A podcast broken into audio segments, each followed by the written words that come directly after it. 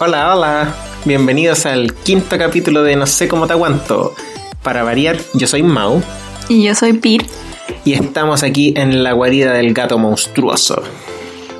Pobre gato.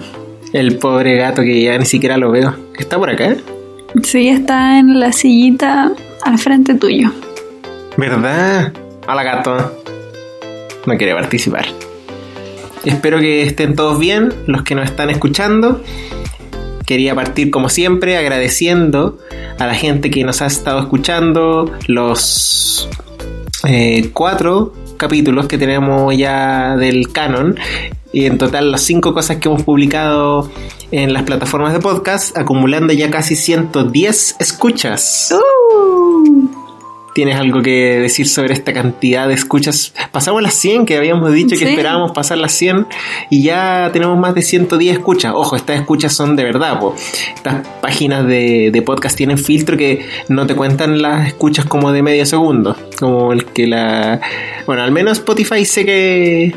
Sé que filtra y no cuenta las escuchas que son como de medio segundo. Tienes que estar aunque sea como un minuto escuchándolo o algo así. Así que igual las contamos. Al menos nos escucharon un minuto. Es algo. Sí, son 100 minutos. Mm, Así que muchas gracias a todas esas personas que, que han escuchado los episodios. Así que acá como siempre tengo algunos datitos. Dije son casi 110, son 107 las escuchas que tenemos. Eh, el capítulo que la está rompiendo es el Cambios, el episodio número 1. Ese es el que tiene más escuchas hasta ahora. Quizás después se aburren y nadie escucha a los que siguen. Sí, y el piloto también tiene caleta y eso, pucha, para mí me sorprende porque el piloto nunca le hicimos propaganda ni nada. eh. El piloto era un piloto. Pero bueno, para no dar tanta cháchara, eh, la mayoría son de Chile, bla, bla, bla. Pero lo que más valoro acá es que ya cada vez más está ocurriendo lo que yo esperaba que ocurriera, que estamos empezando a igualar la cantidad de hombres y mujeres. Mm. Tenemos un 51% de los escuchas, eh, de las escuchas, mujeres y un 49% hombres. Igual ganamos. Sí, yo creo que van a ganar siempre, pero ya la torta se está repartiendo un poquito más pareja. Eh, de rango etario, no sé si lo había dicho en capítulos anteriores, pero nos ampliamos un poco. Ahora tenemos gente entre 28 y 34 años, pero casi todos son más jóvenes, son como de nuestra edad. Así que eso, gracias y espero que sigan escuchando más y más episodios. Como les dije al final del capítulo pasado, ahora además disponemos, además de las plataformas de podcast, ahora disponemos de un correo electrónico en el cual nos pueden escribir para sugerirnos cosas, eh, temas, hacernos alguna crítica, putearnos si no les gustó algo de lo que dijimos. eh, Corregirnos. corregirnos, eh, ofrecerse, si alguien quiere ofrecerse como participante, como un, ¿cómo se dicen? Invitado Sí. para el podcast, solamente tienen que escribir al correo no sé cómo te aguanto, así tal cual como está escrito el podcast, todo junto, sin tilde, pm, de Pir y Mau. No sé cómo te aguanto, pm, arroba gmail.com. Y obviamente, aparte de eso, les recomendamos a todos los que nos estén escuchando que se estén sumando como nuevos escuchas a escuchar todo el set de capítulos anteriores. Tenemos ya un pequeñito repertorio de todo. Tenemos temas como... Sí, algunos más personales, otros como más deba- de debate. Eso. Sí, partimos súper, como súper personales, como dijo Mm. Pir. Cambios y viajes son experiencias muy personales nuestras que yo creo que igual son interesantes de escuchar y quizá más de alguno podrá hacer un símil entre lo que nosotros hablamos con sus propias experiencias personales. Mm, son más como de anécdotas de nosotros. Sí, después vino eh, matricidio y Redes sociales. redes sociales que son ya más de, de agarrar un tema que puede llegar a ser polémico y desarrollarlo un poquito, aportar con algunos conocimientos nuevos, así que tenemos un poquito de todo para todos los gustos. Ya toca eh, empezar con el tema de hoy. ¿Cuál es? Bueno, la, la gran mayoría ya lo debe saber porque está en el título del capítulo, Ah, pero son los videojuegos. Videojuegos. Ya dejamos de lado un poquito temas más profundos como el matrimonio, las redes sociales, la transformación de la sociedad, para hablar de algo que para muchas personas es más banal. Pero que como van a descubrir en este capítulo, para nosotros sí es algo más serio. Es algo que, que al menos lo consideramos un pasatiempo de nuestras vidas. ¿no? Mm, sí, pero igual es banal. Sí, pero hay gente que ve los videojuegos como cualquier cosa. Ah, Como, ah, estos videojuegos, chao. Gente que no los juega, a eso me refiero. Como que en verdad es una pérdida de tiempo. claro. Para nosotros no, o sea, nosotros lo pasamos muy bien jugando y queremos tratar de un poco transmitirles eso de nuestra experiencia y eh, hablar un poquito, despotricar contra algunas consolas, algunas experiencias que hemos tenido. Tenemos algunas, eh, algún punteíto aquí. Queríamos partir con una pregunta hacia nosotros mismos y es qué significan los videojuegos para nosotros, qué, qué son para nosotros, qué rol cumplen en nuestras vidas, etcétera Y acá te voy a tirar la batuta a ti, Peer. Mm, pero qué difícil la pregunta. Pero muy general, así ¿qué son los videojuegos para ti? Mm, por ahora un pasatiempo, pero un pasatiempo que me entretiene y en el que puedo pasar muchas horas, muchas horas pegadas, días. No, no, no de corrido, pero sí, no sé, 10 horas jugando no me molesta. Yo coincido un poquito contigo en que sí, son un pasatiempo, pero es un pasatiempo que yo no me arrepiento para nada haberlo incorporado en mi vida así como algo de varias horas, tomármelo más en serio. Yo con los videojuegos he aprendido, con los videojuegos he llorado, he aprendido... Ay, ya había dicho aprendido. Sí. Pero he aprendido no solo cosas útiles como conocimientos duros, sino he desarrollado, mejor dicho, habilidades que antes no tenía. Eh, incluso vamos, como vamos a comentarle aquí, parte de trabajo en equipo uno ha aprendido. Y bueno, también un, a, a liberar estrés echando chuchadas con algunos juegos. Y también estresándose, no solo liberarlo. A veces sí, a veces para ganar más estrés del que uno tenía. Mm. También hay algunas anécdotas que tenemos por ahí. Eh, bueno, yo sí me considero dentro de las personas que, que uno podría decir que los videojuegos sí, un pasatiempo, sí, es medio banal, pero para mí igual es una cosa seria. O sea, yo en mi día a día no es raro que entre todo lo, lo que consume en internet parte sea de información de videojuegos, eh, algún ranking, algún videojuego nuevo, algún refrito, mucha, mucho contenido de internet que está asociado con videojuegos a mí me gusta. Entonces, para mí de verdad, es algo serio, como hablar de videojuegos, ver cosas de videojuegos, etc. También es importante que, aparte de qué es lo que significan para nosotros, saber cómo se presentaron en nuestras vidas. Yo creo que todas las personas que nos escuchen y que les gustan los videojuegos tienen, tienen algún algún hito en su vida que les marcó el inicio en esta en este hobby, así como algo que los introdujo, ya sea que lo, le regalaron una consola o que conocían a alguien que tenía una. ¿Cuál fue tu experiencia con los videojuegos, Pete? ¿Cómo los conociste? Mm, yo desde que tengo memoria que hay una consola de videojuegos en la casa. ¿En serio? Sí. Eh, partí, o sea, creo, en realidad no lo sé, que la primera consola que estuvo en la casa fue una NES, Nintendo Entertainment System. esa misma. Y que tenía como 8 mil millones de juegos. No sé si la NES es así o la desbloquearon o... Tú decís como que ya venía con muchos juegos cargados. Sí. Como el típico esos de los 5000 juegos, pero era original, no era no era como una Polystation o algo así, era era original, pero ya tenía muchos juegos incluidos. No sé si era así de fábrica o qué. Tengo la confusión ahí porque yo era muy chica. La verdad no me he puesto a averiguarlo. Yo tengo la impresión de que esa consola ya contaba con cartuchos, así que quizá lo que tenían ustedes era un cartucho alternativo. Mm, según yo no teníamos cartucho, pero bueno, la cosa es que no me Ah. acuerdo. Bueno, ahí yo tampoco soy alguien experto. Ojalá que alguien que sí conozca harto de videojuegos y esté escuchando esto nos pueda aclarar. Eh, sí, pero bueno, yo tengo un hermano que siempre ha sido de jugar videojuegos y en realidad la NES en un principio la jugaban mis papás. ¿En serio? ¿Tus papás Sí. solos? Eh, o, con nosotros. Ah, ya. Pero era. Todos nos entreteníamos ahí en esa- con esa consola. Era como un panorama familiar. Sí, era un panorama familiar y de hecho hay una anécdota en la familia que yo no recuerdo porque yo era muy chica, tenía no sé, como 3, 4 años. Ya, sí, muy Eh, chica. sí. De, la anécdota es que mi hermano y mi papá se quedaron hasta como las 4 de la mañana pasando un juego de un pingüinito.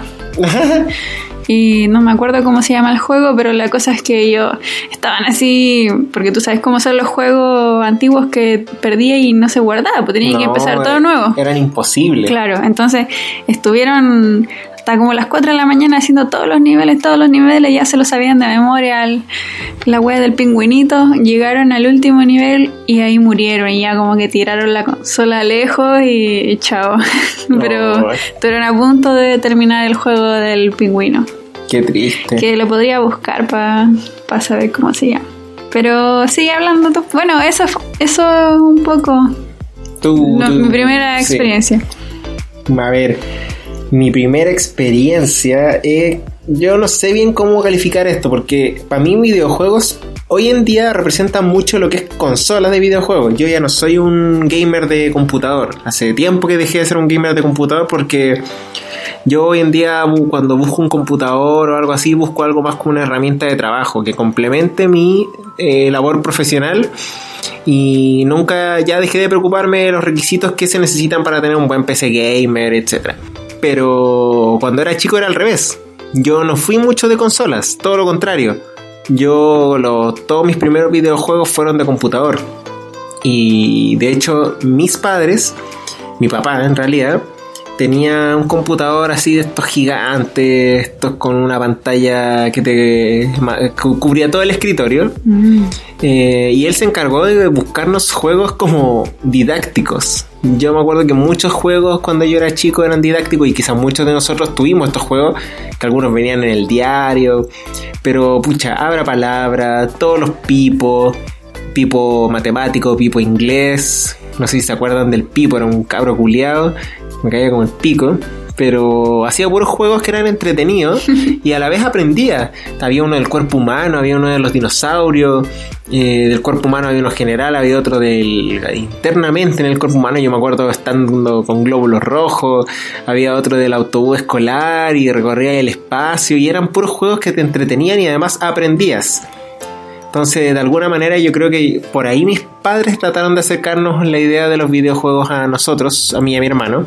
Pero todo esto del, del videojuego, de alguna manera entretenido, ciencia ficción, con una historia o un RPG, eso para mí era muy desconocido hasta que gracias a unos primos conocí la Game Boy Color, consola portátil de Nintendo, donde ahí recién, a través de ellos, pude empezar a jugar juegos ya más entretenidos, solo por entretenerse, ¿no? nada de aprender. Uno igual aprendía algo, este típico típico discurso de yo aprendí inglés gracias a los videojuegos. Como, Oye, eso es muy cierto. Sí, Yo pues, de pero aprendí. eso era como lo, lo que podía aprender, pero no era un juego que buscaba que desarrollara alguna habilidad así en particular, como matemática, lenguaje, historia. Y me acuerdo que ahí yo empecé a jugar mucho Game Boy, etcétera, y después de mucho tiempo de que mi, mi madre se resistió, logró acceder a que me regalaran mi Game Boy Color y ahí, ahí desarrollé mi, mi gusto por los videojuegos de consola. Mi primera consola con la que ya pasé un poco de los videojuegos didácticos de computador, allá juego para andar a todos lados jugando alguna tontera. Me acuerdo los Pokémon, Pokémon Card, eh, Mario, creo que hasta jugué una vez el Zelda. eh, muy entretenido. Esa fue como mi la forma de conocer los videojuegos. Sí, ahora que lo pienso. Ah, de eh, encontré el juego del pingüino, se llama Antarctic Adventure. Oh, Y aquí dice que el juego no tiene final. ya que habiendo llegado a su décima y última fase, se sigue jugando hasta que llegue a cero el reloj en una fase. como no, no hay final. No, no tiene final el juego, así que de todas formas, si mi hermano y mi papá hubiesen llegado al final, se habrían encontrado con una decepción tremenda. Chucha, Es bueno saberlo.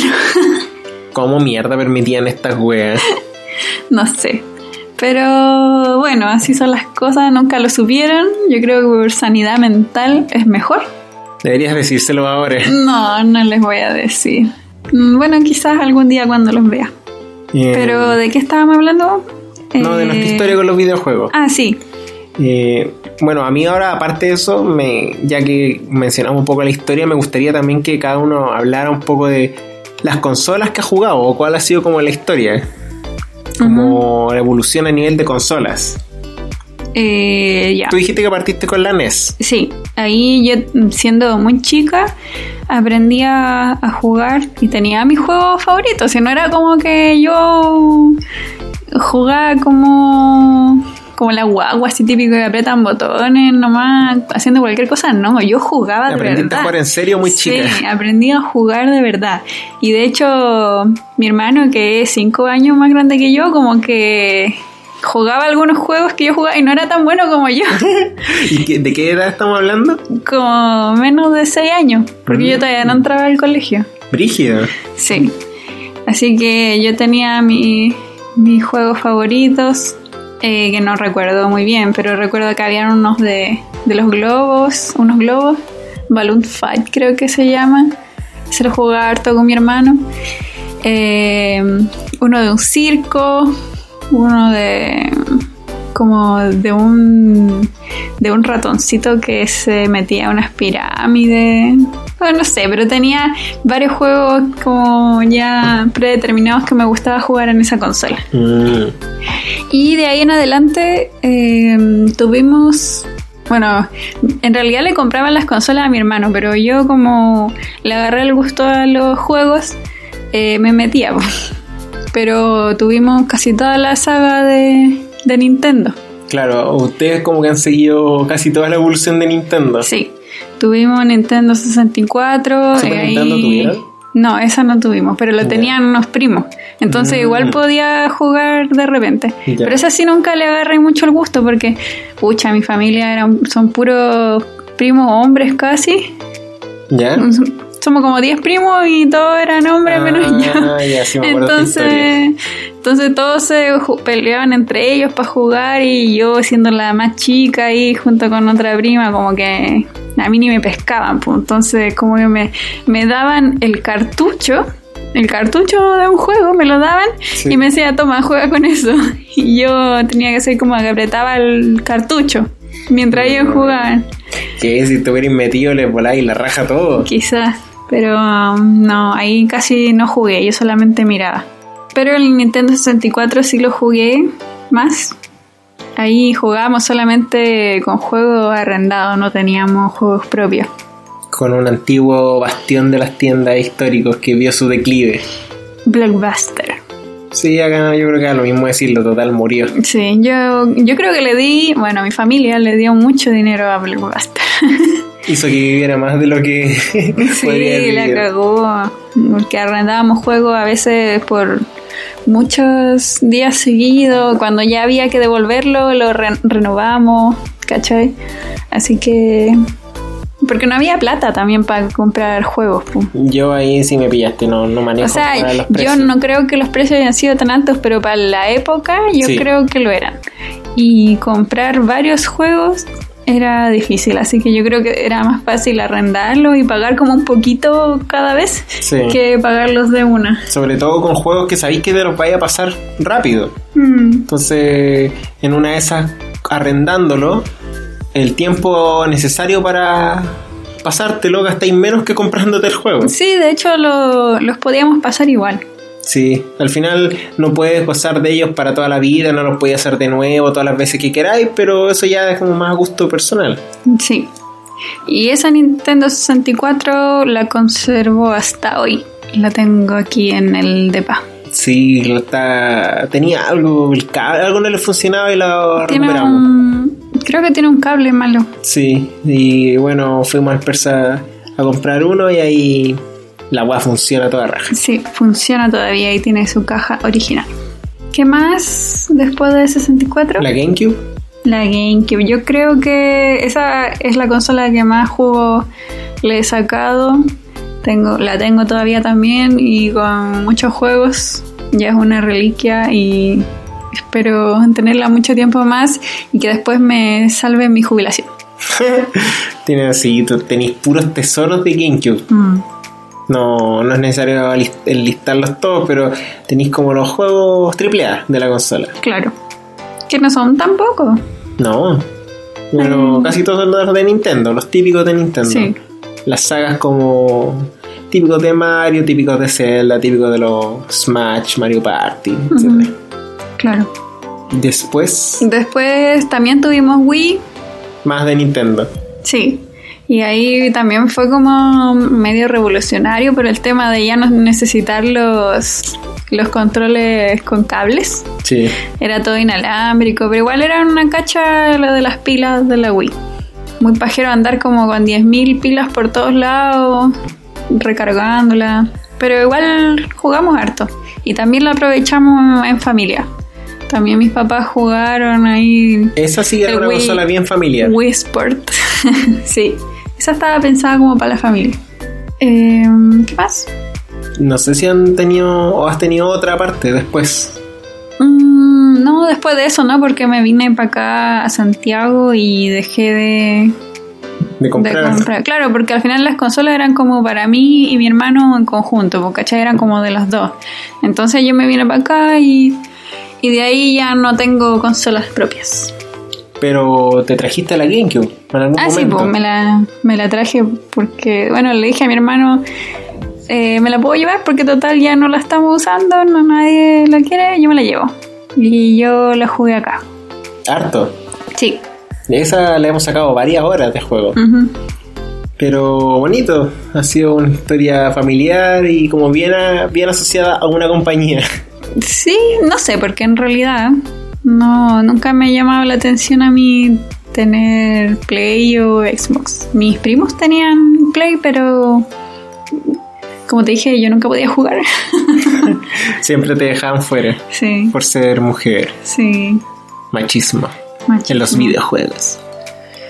Ya mi historia es muy distinta, porque como les dije, yo partí con computador, muchos juegos de computador, eh, hasta que tuve mi primera consola que fue la Game Boy Color, pero que era una consola portátil, que tenía sus limitaciones, no tenía toda la gama de juegos que estaban en otras consolas, los juegos eran caros, me acuerdo, porque a mis papás les costaba, cuando yo quería un juego, pasaba harto tiempo hasta que lo tenía, o sea, eso es lo que yo recuerdo, siendo que mis papás nunca no eran personas que les faltaba plata, pero aún así era difícil juntar plata para andar comprando juegos. Entonces yo me acuerdo que no tuve tantos, tuve, no sé, unos 6 máximo.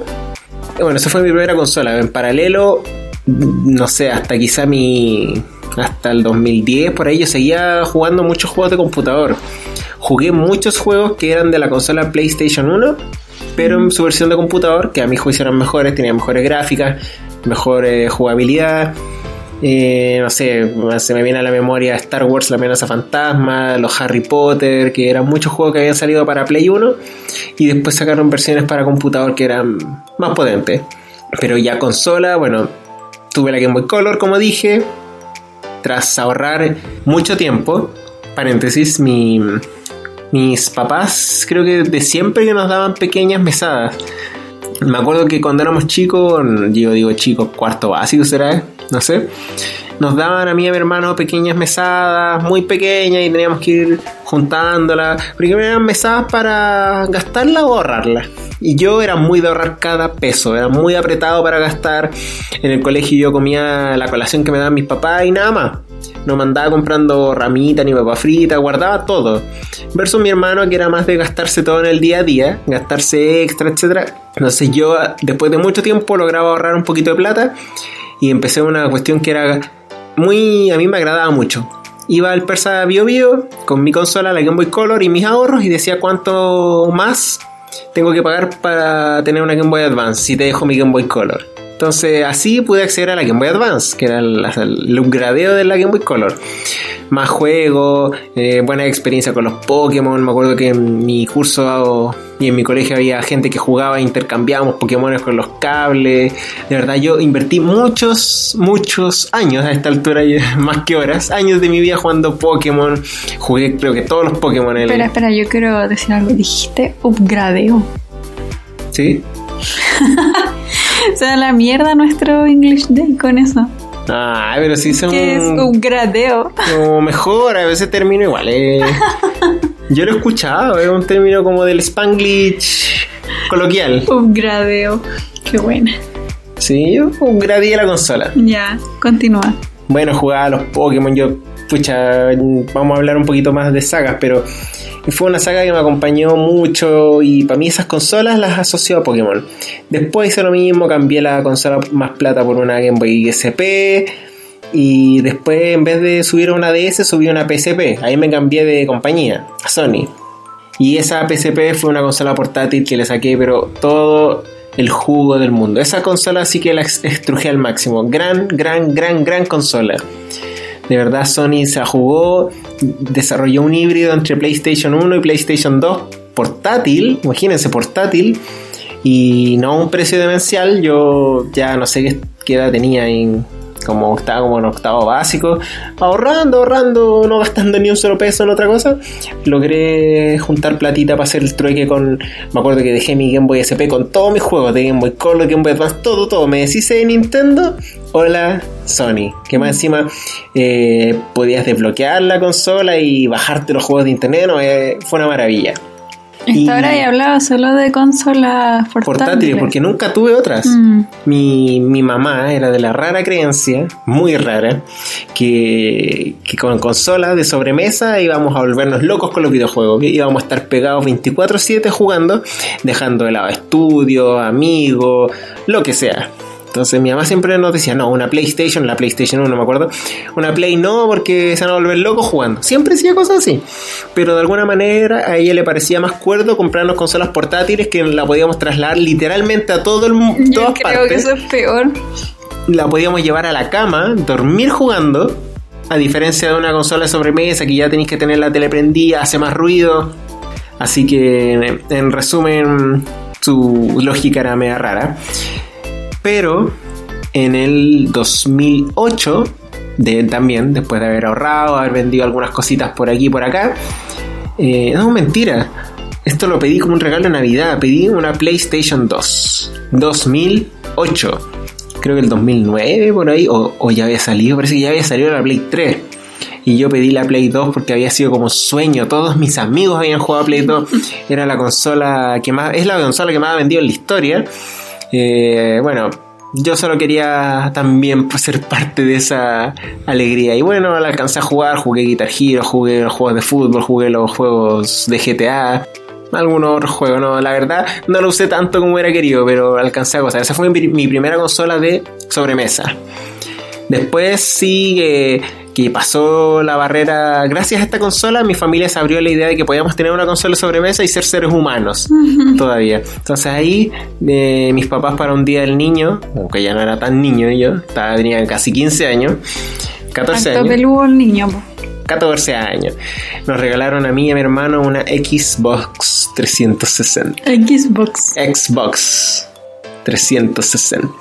Y eso para mí fue la mayor maravilla de la historia. No, nunca había estado tan feliz con una consola. También, lo mismo tuyo. La magia de echado los cables, los controles, eh, todo lo podías hacer. Podías prender la consola sin pararte, apagar la consola sin pararte. eh, la gama de juegos, los gráficos, no, para mí fue otra cosa. Y de ahí, eh, sin, para no andar tanto, pero de ahí tuve una sequía de consolas hasta que hasta que empecé a trabajar.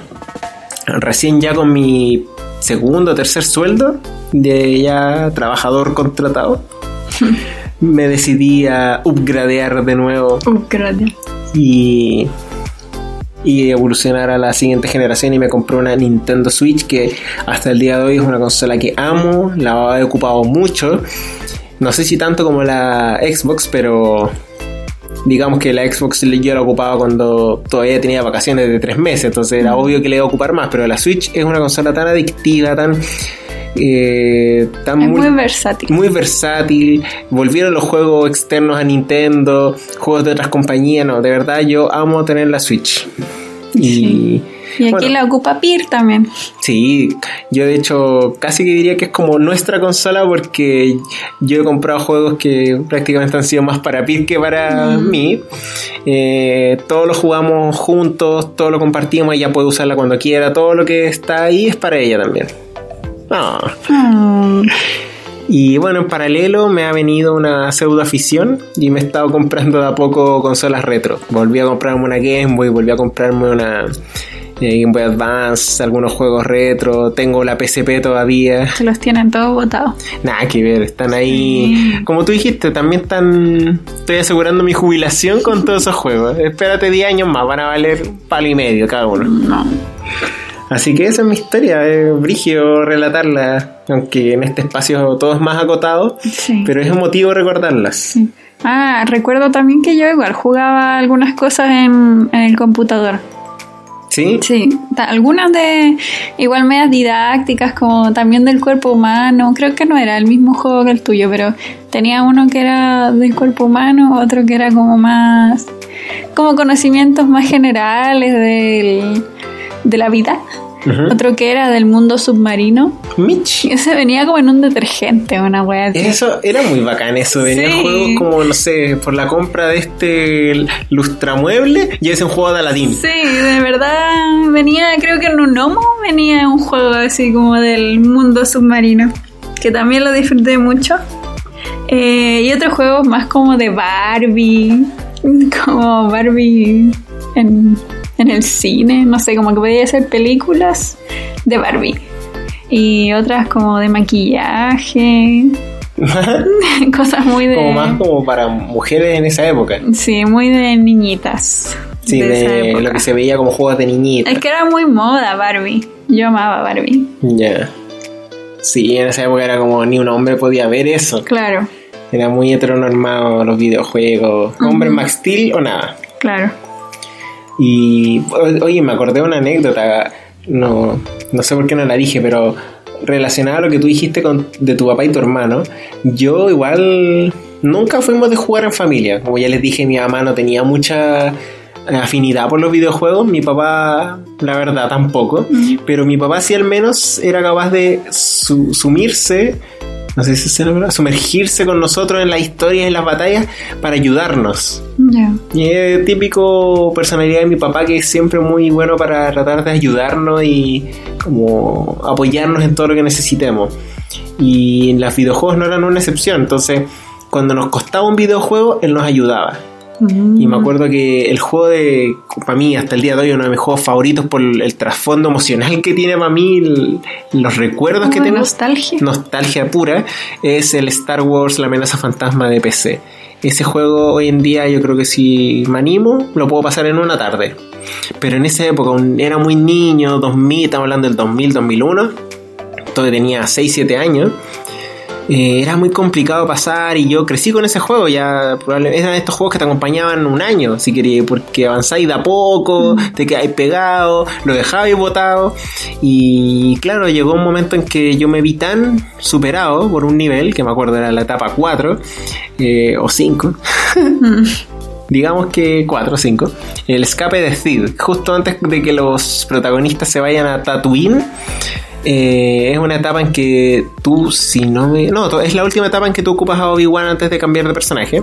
A nadie le importa. Es que es gran juego. No. Bueno, pero cuento corto, para los que saben de Star Wars, ahí en el episodio 1 había droides, acá era la cachada de droides, infinitos, unos muy poderosos, y yo perdía, perdía, perdía, perdía, perdía, perdía, perdía. Ya era un nivel que no, neces no era solo a los Rambo, no había que pasárselo a los Rambo, que todos los niveles anteriores tú podías pasarlo a los Rambo. Si puta ir con la espada, pelear contra Claro, todo, aquí estoy enfermo, yo. ¿no? Este nivel, a diferencia de eso, necesitaba estrategia. O sea, esconderse, meterse por ciertos recovecos, tratar de evadir los, los lugares donde estaba lleno de monos. Y así. Y eso no era fácil para un niño tan pequeño. Y- Un niño como Mau. Claro, y bueno, la cosa es que me acuerdo un día, yo de un día para otro prendí el computador me puse a jugar y ya estaba en el siguiente nivel. Y como, ¿qué hago, hermano? Y mi papá me dijo que se había pasado toda la noche tratando de pasar ese nivel. Y él no jugaba conmigo, él como que me apoyaba y todo, pero él aprendió a jugar. y vio hasta que se lo pasó. Te vio demasiado eh, frustrado. Sí, y en vez de, de, ayudarme más, lo hizo él. Pero yo valoro su gesto. En, el, en ese momento yo eh, fui muy feliz porque pude seguir incluso terminarme el juego. Y ya después con más adultez me lo he pasado, yo diría que en dos o tres oportunidades en años siguientes, así como cada vez más viejo. Y claro, ya de ese nivel lo logré pasar, pero sigue siendo para mí el mejor nivel del juego. Eh, porque ya requiere más estrategia, requiere moverse por otros lados, salirse un poquito del esquema de a Rambo. Más adelante en el juego igual tienes que hacer eso, hay un, el nivel de Coruscant también, bueno, no vamos a hablar del videojuego en específico, pero esa anécdota de mi papá quedándose toda la noche jugando, me, da mucha risa recordarlo, pero en ese tiempo me emocionó. Bueno, ya llegó el momento de la verdad. Creo que el, punto más interesante de este capítulo para los que les gustan los videojuegos es que nos casemos con videojuego o saga de videojuegos favorita. Mm. Parte Pierre, para variar. Ah, para mí es fácil. Me... Yo creo que lo, lo voy a dejar sobre abierto. ¿Videojuego o saga? Sí, mi saga favorita es The Legend of Zelda. Yo doy fe de que eso no podía ser de otra forma. Sí, pero yo creo que igual tiene mucho de, de nostalgia, porque yo el primer juego que jugué de Zelda fue el Ocarina of Time, el de 64. Pero más que jugarlo yo, lo jugaba mi hermano. Porque ese juego obviamente de un solo jugador y yo me acuerdo como despertar en la mañana ya con el sonido de los botones, de la, de la musiquita y yo iba como para su pieza porque las consolas estaban en su pieza, muy estafa. y eran suyas. Claro, eran, eran de él. No eran de los dos, pero como que él jugaba más. Y yo me sentaba al lado de él y lo veía jugar horas y horas y horas y yo como que no cachaba mucho. Pero ya más grande los jugué yo sola, me los pasé, toda la cosa. Pero creo que me gustan mucho por eso. Como que me recuerdan a mi niñez sin preocupaciones. Qué bonito. No, no estáis usando como un argumento propio del juego, más lo que te genera. Sí, bueno, igual me gusta el juego, así para qué andar con cosas. Sí, en general no, no, hay ni un Zelda, o debe haber, pero en general los Zeldas no flaquean. Claro, y he jugado ya como siete títulos diferentes. No sé si podéis listarlo o para que la gente cache tu fanatismo. El Ocarina of Time, Majora's Mask, el Twilight Princess, Wind Waker, eh, Skyward. Skyward Sword, eh, Link's Awakening, Breath of the Wild. ¿Ya cuánto llevo? No sé. no sé, pero. me faltan los de consolas portátiles porque yo nunca tuve consola portátil. Mi hermano tenía una, pero esa era como de él y no me la prestaba. Y los más añejos también. Los de ah, NES, sí, eso lo, intenté, eso lo intenté pasar, pero me frustré mucho porque tenéis como tres corazones y mueres y mueres millones de veces y me frustré y no pude avanzar más. Pero eventualmente algún día los voy a jugar también.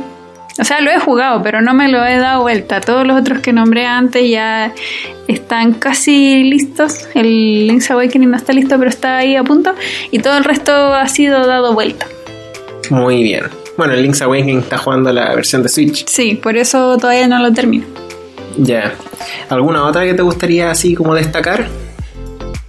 Mm, me gusta harto el Mario Kart. La saga Mario Kart es muy buena. Sí, esa saga despierta muchos sentimientos en los jugadores. Sí, lo he jugado con, con primos, con amigos, con amigos de mi hermano, con, bueno, contigo, con mucha gente. Yo tengo un problema personal con esa saga porque yo me considero bueno jugando Mario Kart, pero ese juego tiene el factor azar que pesa mucho. Mm. Y no sé, pues jugamos con Peer mucho, mucho tiempo antes de que yo comprara la Switch. eh, antes de que yo siquiera mm, subiera de la Xbox, que de hecho estaba en la casa de mi papá, eh, jugábamos mucho GameCube y mucho Mario Kart Double Dash, que juegazo.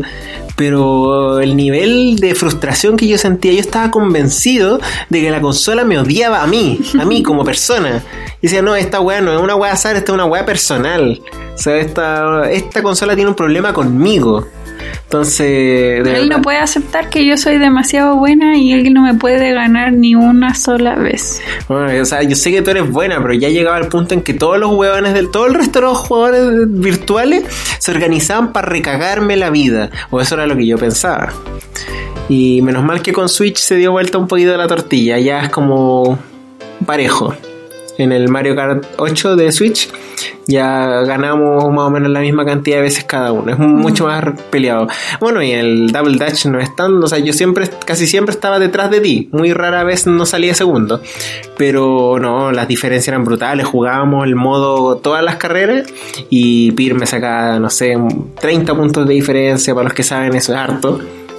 Y yo, no sé, brutal. Pir casi todas las sacaba perfectas. Así que te entiendo. Yo creo que la haré corta. Para mí, la mejor saga que he jugado en la vida es eh, la de Grand Theft Auto.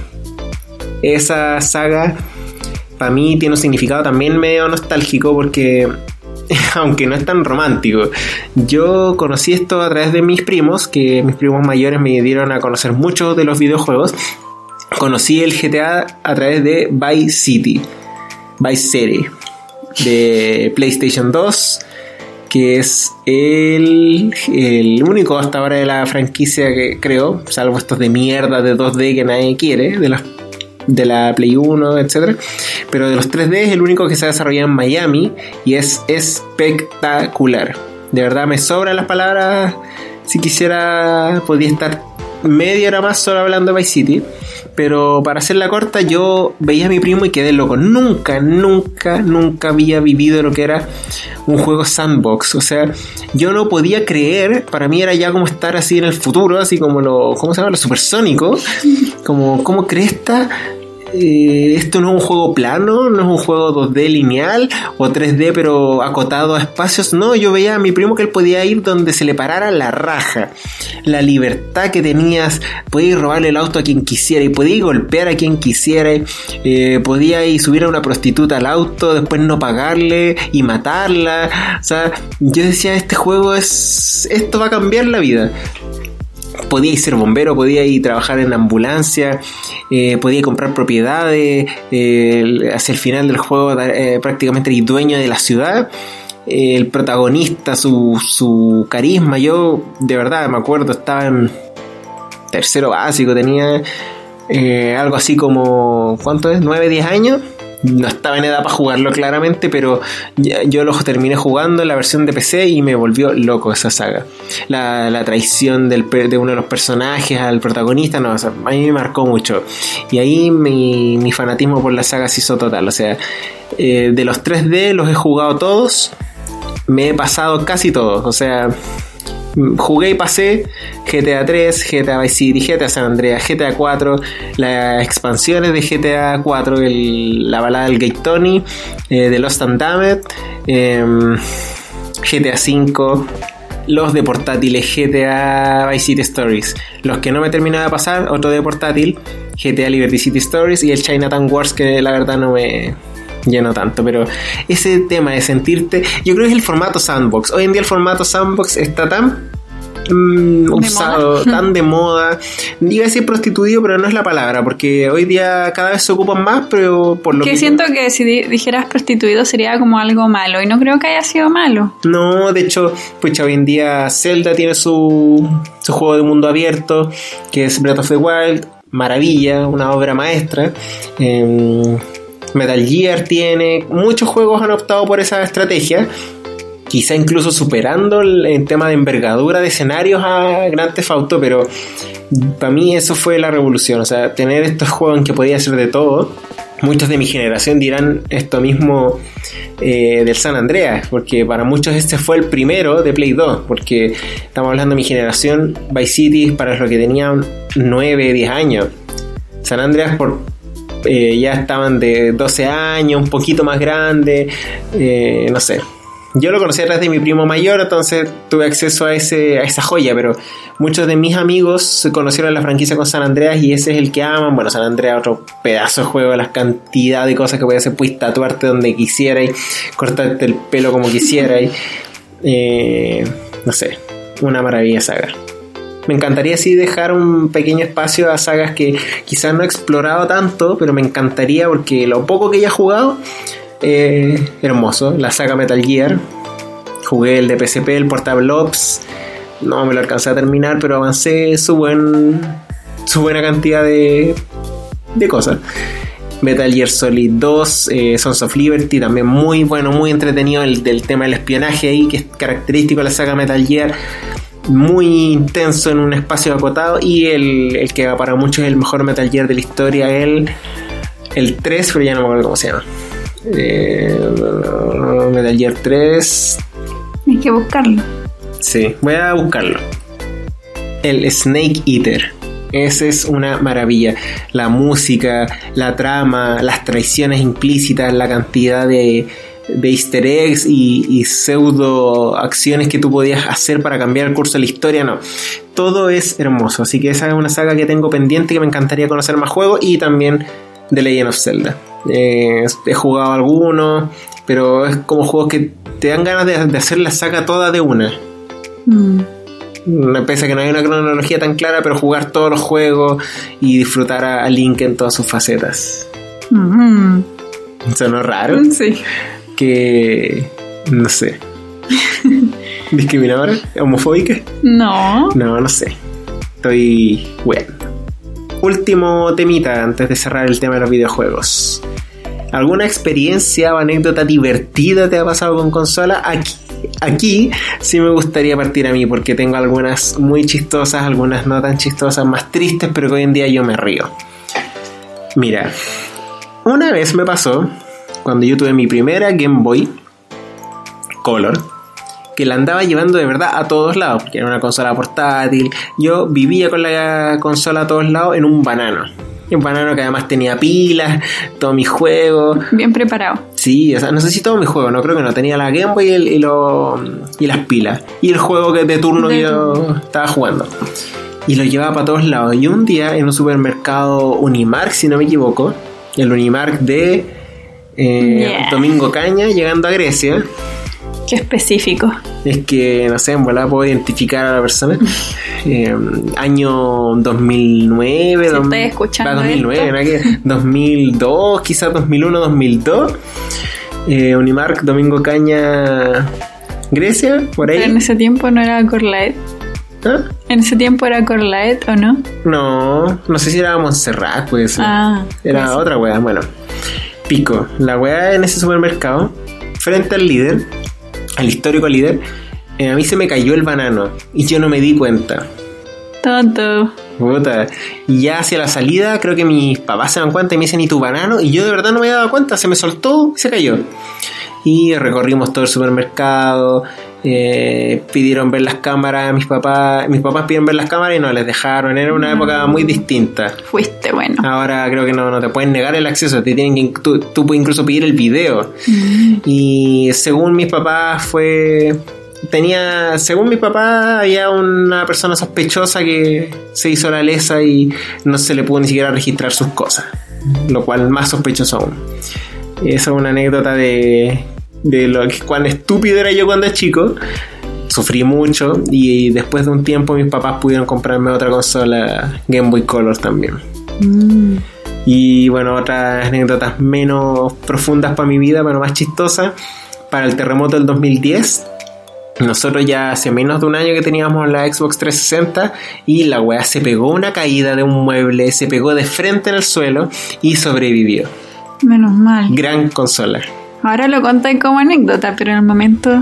No, no, que te cagaste en los pantalones. No, sí, bueno, no funcionaba bien. Tuvimos que llevarla al servicio mm. técnico, pero el servicio técnico anduvo bien. Buen precio. Creo que se nos murió el lector, ¿no? Ya, Tuve que comprar un lector nuevo. 50 lucas. chucha. Y. ¿Qué más? Bueno, una vez jugando Xbox, Xbox, Xbox. perdón, es que me, me he influenciado algunos youtubers que estaba viendo un poquito para inspirarme en este video. Eh, una vez jugando Xbox 360, una que no era mía, eh, me salieron las tres luces rojas. Que- Oh. Que, para los gamers ya saben que eso era la destrucción de la consola. Y no era mi consola, justo me tocó a mí mientras la estaba ocupando yo y bleh, muerte. ¿Y murió?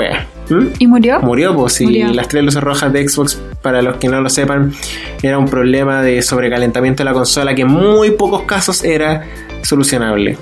Si no, era prácticamente que tu consola pasaba a ser un apoyo para los pies. ¿Y te pegaron? No, me miraron feo, me huevearon, pero menos mal que el dueño de la consola la tenía hace menos de tres años y Microsoft había anunciado que ese problema era de fábrica y todas las consolas con menos de tres años estaban cubiertas por garantía. Piensa que es harto, o sea, normalmente un- uno por una boleta acá en Chile tiene tres meses de garantía. En algunos casos te dejan pagar por un año de garantía, hasta dos años de garantía, pero eh, Microsoft dijo ya tres años de una, mm, sin que hayan pagado nada. Pero claro, hubo personas con más de 3 años que cooperaron. No sé, ¿tienes alguna anécdota así media estúpida? Mm, Es que tú eres bien, bien cuidadosa con tus cosas. Sí, yo cuido harto mis... Las cosas tecnológicas en general las cuido harto. Pero no sé. Ah, me acuerdo una vez que cuando éramos bien chicos teníamos una nana y ella nos llevaba leche con chocolate de desayuno en la mañana. Mi hermano estaba jugando algo en la Nintendo 64 y ella se tropezó con el cable le tiró la leche a la, a la consola. Mi hermano se enojó más que la mierda porque él ya es enojón, pero ahí se enojó así brutal y como que echó a la nana de la pieza. Brígida. Sí. Qué tenso tuvo que haber sido todo. Sí, y me acuerdo que estuvo mucho tiempo manchada la consola porque no era fácil No. sacarle la leche con chocolate. Menos mal no le pasó nada porque esas consolas eran como indestructibles. Sí, era- eso sí, antes eran como a prueba de muchas cosas. Sí, como que no le cayó en la ranura del cartucho ni nada. Así que anduvo bien después, pero quedó mucho tiempo sucia. Bueno, igual es una anécdota para contar, Mm. para recordar. Sí, no sé, algo no es como muy anécdota, pero antes de la GameCube que tengo ahora teníamos otra, pero se le echó a perder el lector. ¿Causas naturales? Eh, yo creo, en volar la usaba mucho, no sé. Yo recuerdo que, que en ese tiempo jugaba mucho Mario Party, yo sola, así como muy... Un juego que es multijugador lo jugaba yo sola, muy raramente. Y No es tan raro. Como que hacía los, tab- los tableros una y otra vez, no sé por qué. Sí, pues puedes jugar con la computadora en modo difícil y era sí, muy difícil. Así mismo jugaba, pues la- con la computadora en modo difícil. Y en un- de un momento a otro como que la weá dejó de leer el, el juego. Y dije, oh, me lo eché o qué weá pasó porque más encima el juego creo que era arrendado. Y me asusté caleta, pues dije, oh, me eché el juego, qué weá pasó. Entonces empecé a probar todas las combinaciones, pues con la consola Sí. con otro juego. Después, no sé, pues cómo hacer todas las combinaciones y apa- apágala, prendela, reseteala, toda la Sí. cosa. Reza un Padre Nuestro, Claro. Ave María. Y la wea no, no leía nada, nada, nada, nada. Como que podía tener todos los juegos ahí metidos, pero la wea no leía nada. Y al final creo que la mandaron a un servicio técnico, pero lo- seguramente para la época y en Antofa no habían buenos servicios técnicos. Y la wea no pudo arreglarse. Y nos compraron otra. Así que la que tengo yo es la segunda. Pero igual tiene muchos años. Sí, está impeque. Esa sí que Mm. está como nueva. Eso, creo que no tengo más anécdotas. Yo tampoco tengo nada más.